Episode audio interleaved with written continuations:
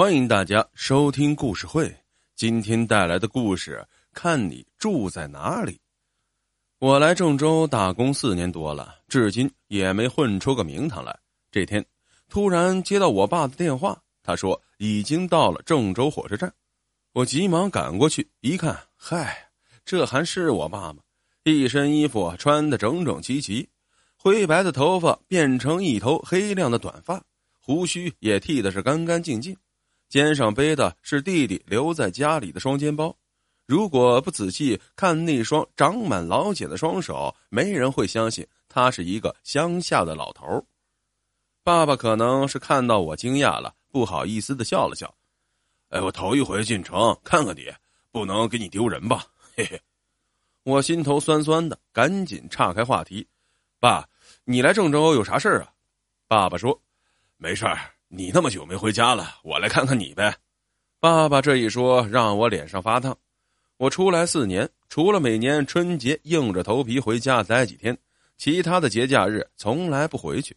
后来更是连一个电话都懒得打了。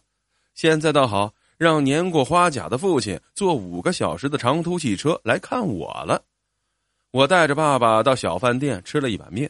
爸爸从背包里拿出一张郑州的地图，用笔在火车站的位置上做好标记，然后问：“你住在哪里呀？给我说说呗。”我在地图上指了指我住的大概位置。爸爸在那个地方认真的做了标识，然后掏出一个小本子，要我把详细的地址写上。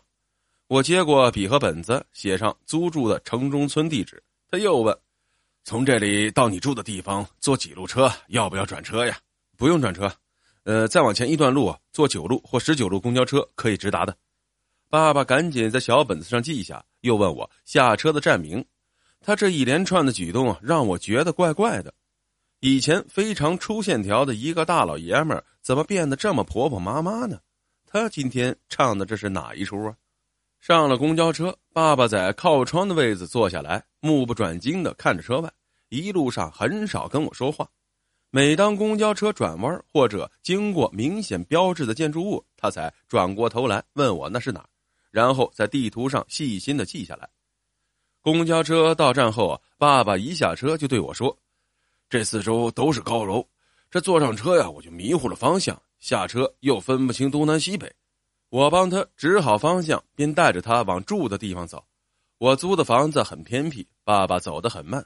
总是走走停停，不断的在小本子上写写画画。我忍不住好奇问：“爸，你在写啥呢？”他却头也不抬的说：“我在画图呢。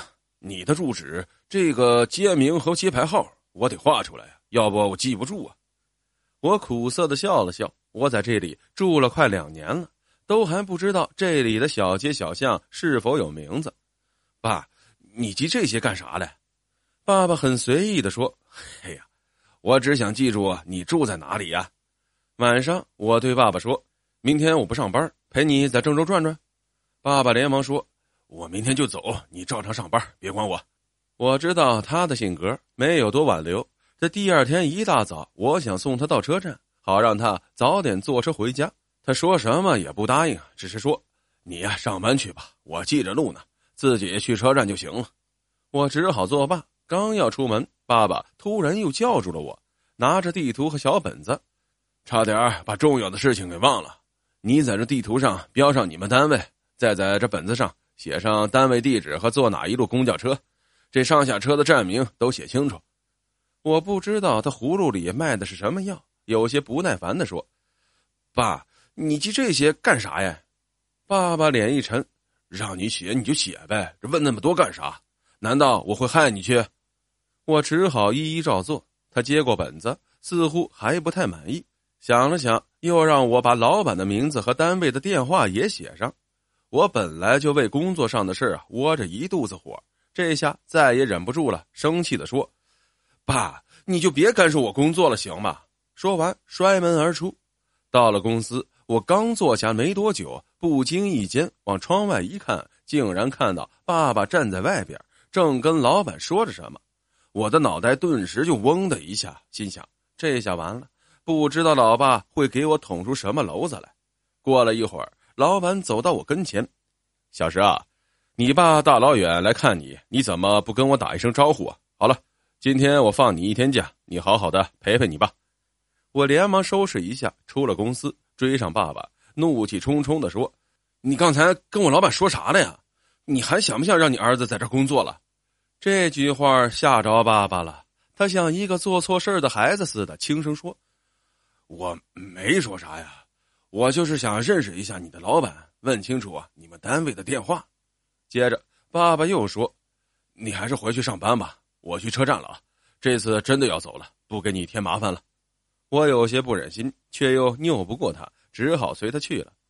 过了十来分钟，他又打电话来，几乎是以命令的口气：“还有一件事忘了说了，你以后要是换了工作，或者是换了住的地方，必须打一个电话告诉家里。”我连忙说：“好好好，我记住了。”下班回到住处。我估摸着爸爸应该到家了，就给家里打了一个电话。电话是妈妈接的，我忙问：“妈，我爸到家了没啊？”妈妈说道：“你爸呀，下午打过电话，说呀，他已经坐上去广州的火车了，看你弟弟去了。”我一下子就愣住了，怪不得爸爸坚持不让我送他去车站呢。原来他是要去坐广州的火车，他不只是来郑州看我。还要去千里之外的广州看弟弟，我急忙问妈妈：“妈，我爸这是咋了？是不是有事瞒着我了？”妈妈倒是不急：“没事儿，他呀就是想看看你们兄弟俩住在哪儿。”我不信，接着追问：“妈，你把实情告诉我，这到底是咋回事呀？”妈妈叹了一口气：“哎呀，顺财呀出事儿了。”我大吃一惊，忙问。顺才出啥事儿了？顺才是村子里跟我一起长大的伙伴，他这些年一直在外打工。妈妈说，十几天前，顺才的父亲因儿子很久没有给家里打电话，有些不放心，就拨通了顺才的手机，却没有打通，一连打了一个多星期都无法接通。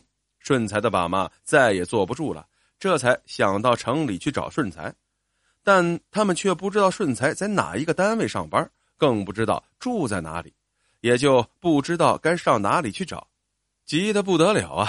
直到半个月后，乡派出所来了两个人，才知道顺才在城里出了车祸，至今仍然昏迷不醒，因为他出事时身上没有带身份证，手机呢被肇事车辆给碾碎了，警察无法确认他的身份。后来。警察还是以顺才骑的助动车为线索，花了半个多月时间才找到了顺才的家人。得知顺才出了这样的事后，爸妈再也坐不住了，因为他们同样不清楚我和弟弟在哪一个单位上班，住在哪里，便给我和弟弟打了电话。这没想到，我们都是敷衍两句，就是不肯再说了。爸爸和妈妈悬着的一颗心一直是放不下。最后决定到我们打工的地方亲眼去看一看，把想知道的事情问清楚。听了妈妈的叙述，我鼻子酸酸的，泪水一个劲儿的往下流着。我平时给家里打电话太少，说的最多的就是“一切都好，你们放心”这句话，从来没有想到孩子不在身边，父母是有多么牵挂。放下妈妈的电话，我赶紧拨打弟弟的手机，我要告诉弟弟。让他做好准备，好好的回答爸爸的提问。